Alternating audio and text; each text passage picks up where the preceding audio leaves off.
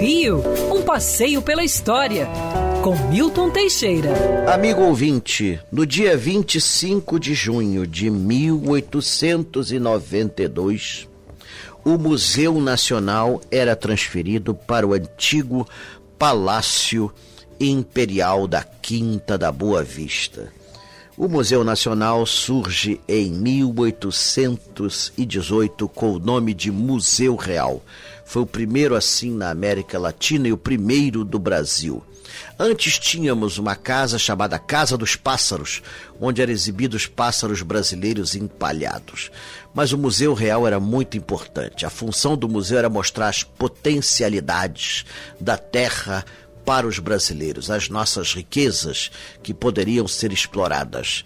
Dom João tinha visão, já via o museu como um instrumento de educação do povo.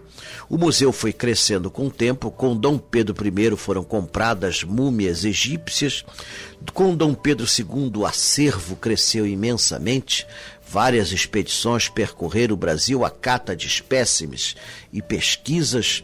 O museu cresceu de tamanho, ele funcionava num casarão na, no, no Campo de Santana, que hoje chamamos Praça da República, e já mostrava insuficiente.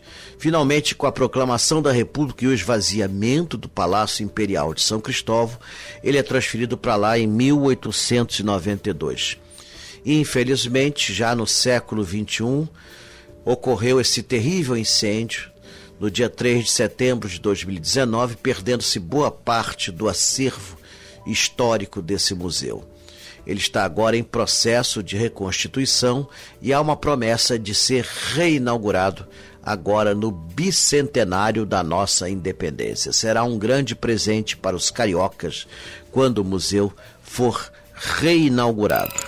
Quer ouvir essa coluna novamente? É só procurar nas plataformas de streaming de áudio. Conheça mais dos podcasts da Band News FM Rio.